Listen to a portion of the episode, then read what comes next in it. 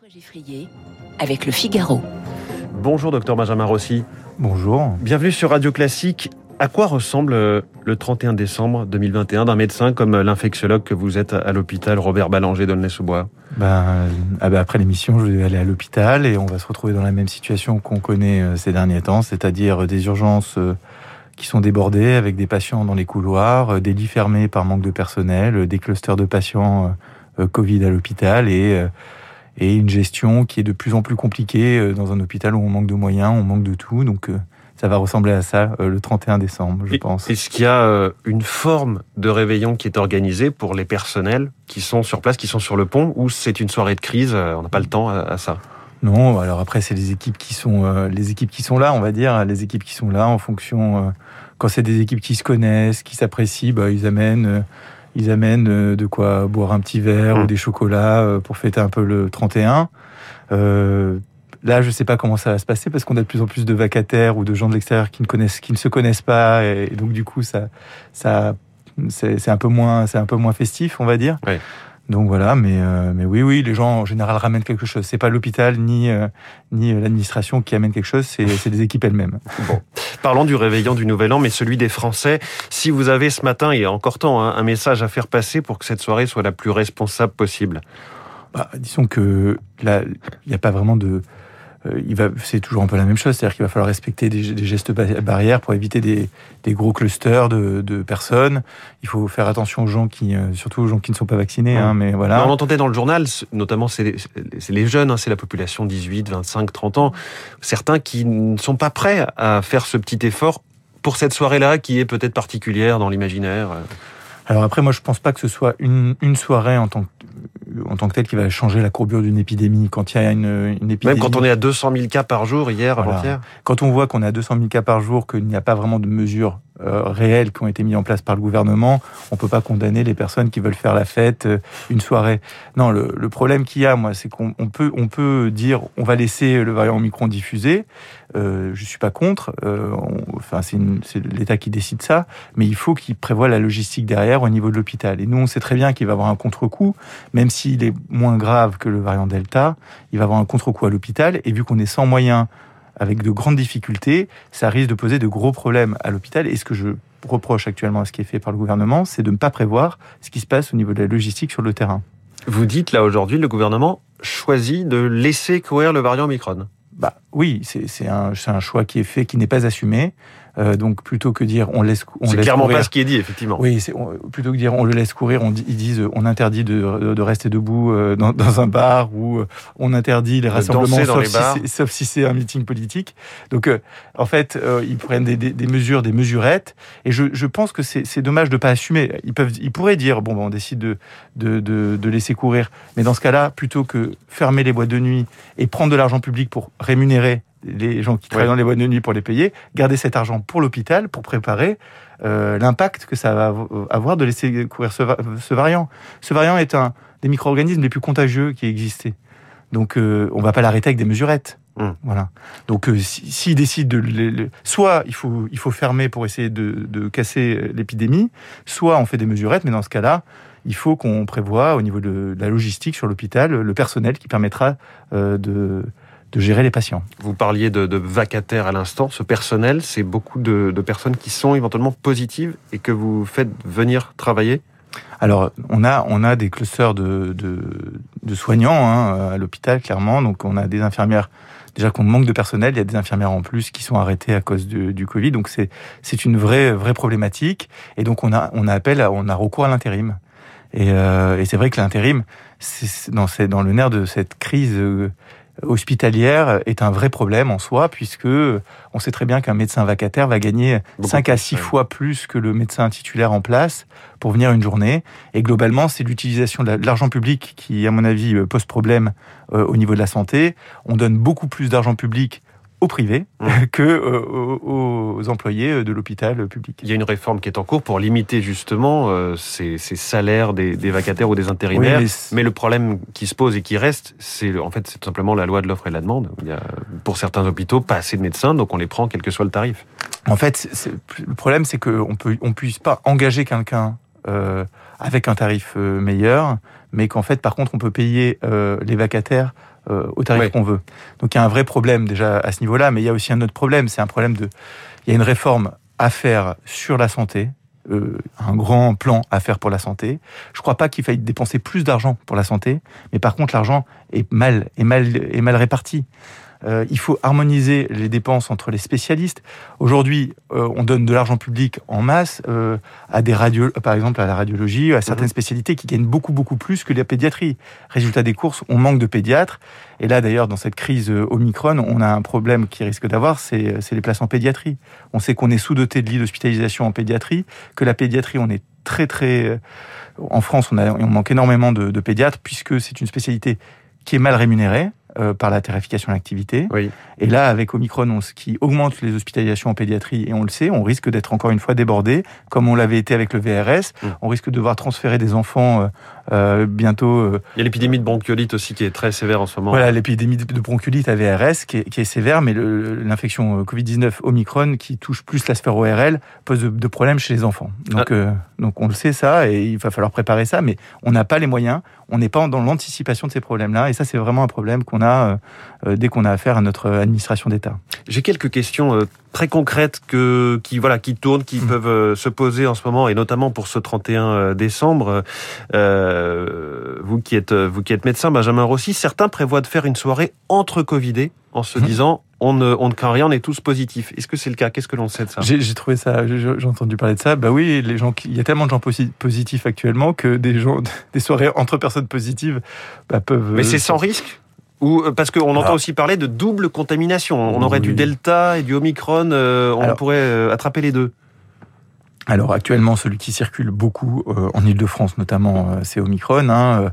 je pense que dans les nouvelles dans les nouvelles infections, c'est vraiment le majoritaire, il est majoritaire en France, mais il est à 80, quasiment, il est à 64%, je crois, en France, et il doit être aux alentours de 80% en Ile-de-France. Donc, euh, on est vraiment euh, sûr de l'Omicron. Oui, on peut, on peut toujours agiter le risque de double contamination. Il est quand même. Donc, ça, ça peut exister. Entre Delta et Omicron, mais bon, c'est pas, c'est pas ce qui est. Mais donc, la soirée entre Covidés la soirée entre Covid aujourd'hui. Pas grave, ça n'a pas, pas d'incidence. Ça peut, je crois que ça peut, ça peut, ça peut s'imaginer. On peut l'imaginer, oui. Bon. Euh, autre question très concrète, le masque en extérieur, c'est le cas là depuis quelques heures, mhm. euh, notamment à Paris, mais dans une cinquantaine de départements. Comment vous voyez cette mesure? C'est utile, c'est pas utile?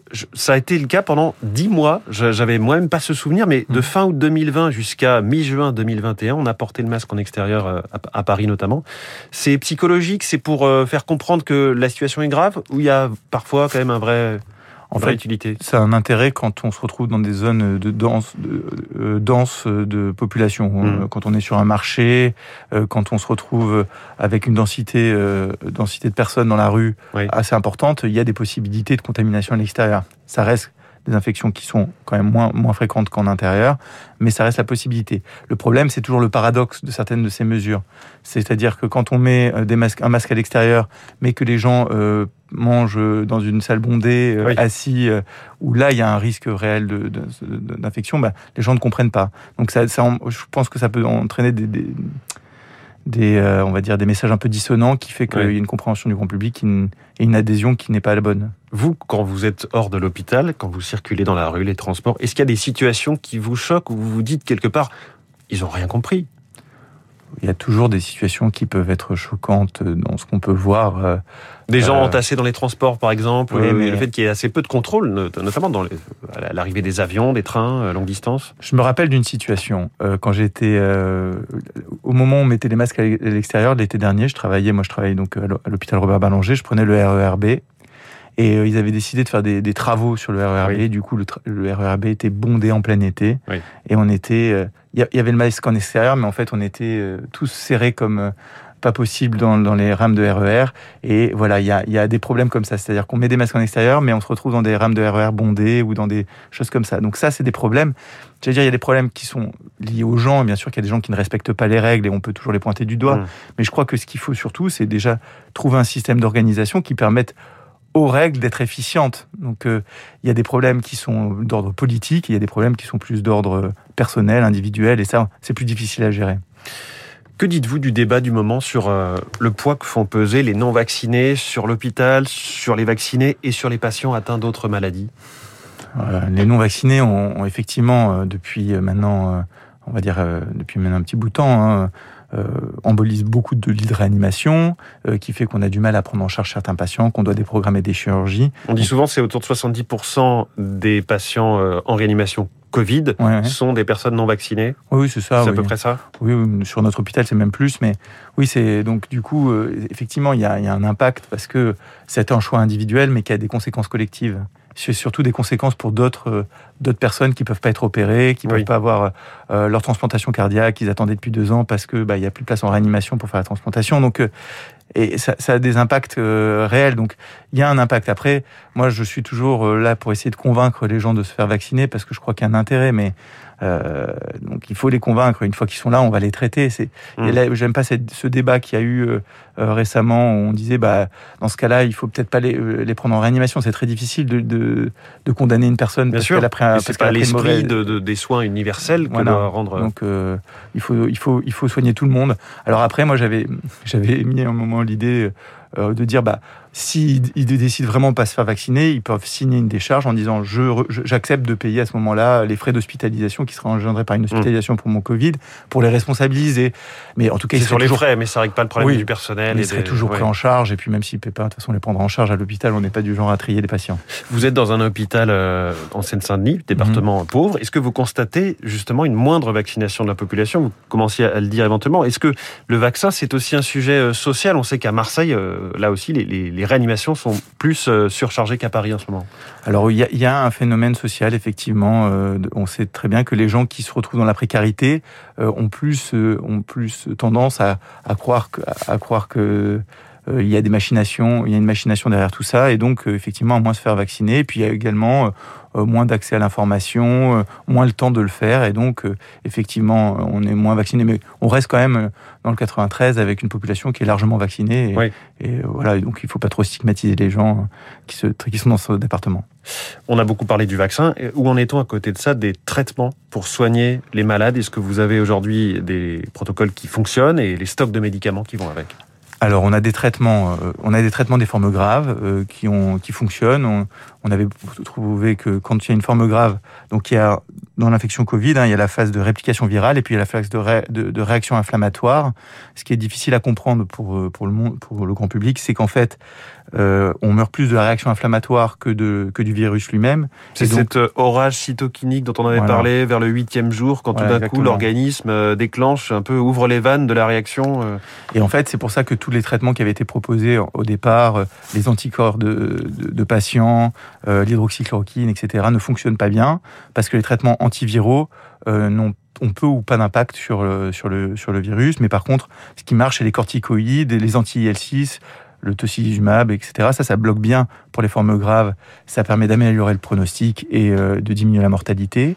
Puis maintenant, il y a des traitements antiviraux également en pilules qui sont encore plus qui sont très efficients, qui ont été développés par des par des laboratoires.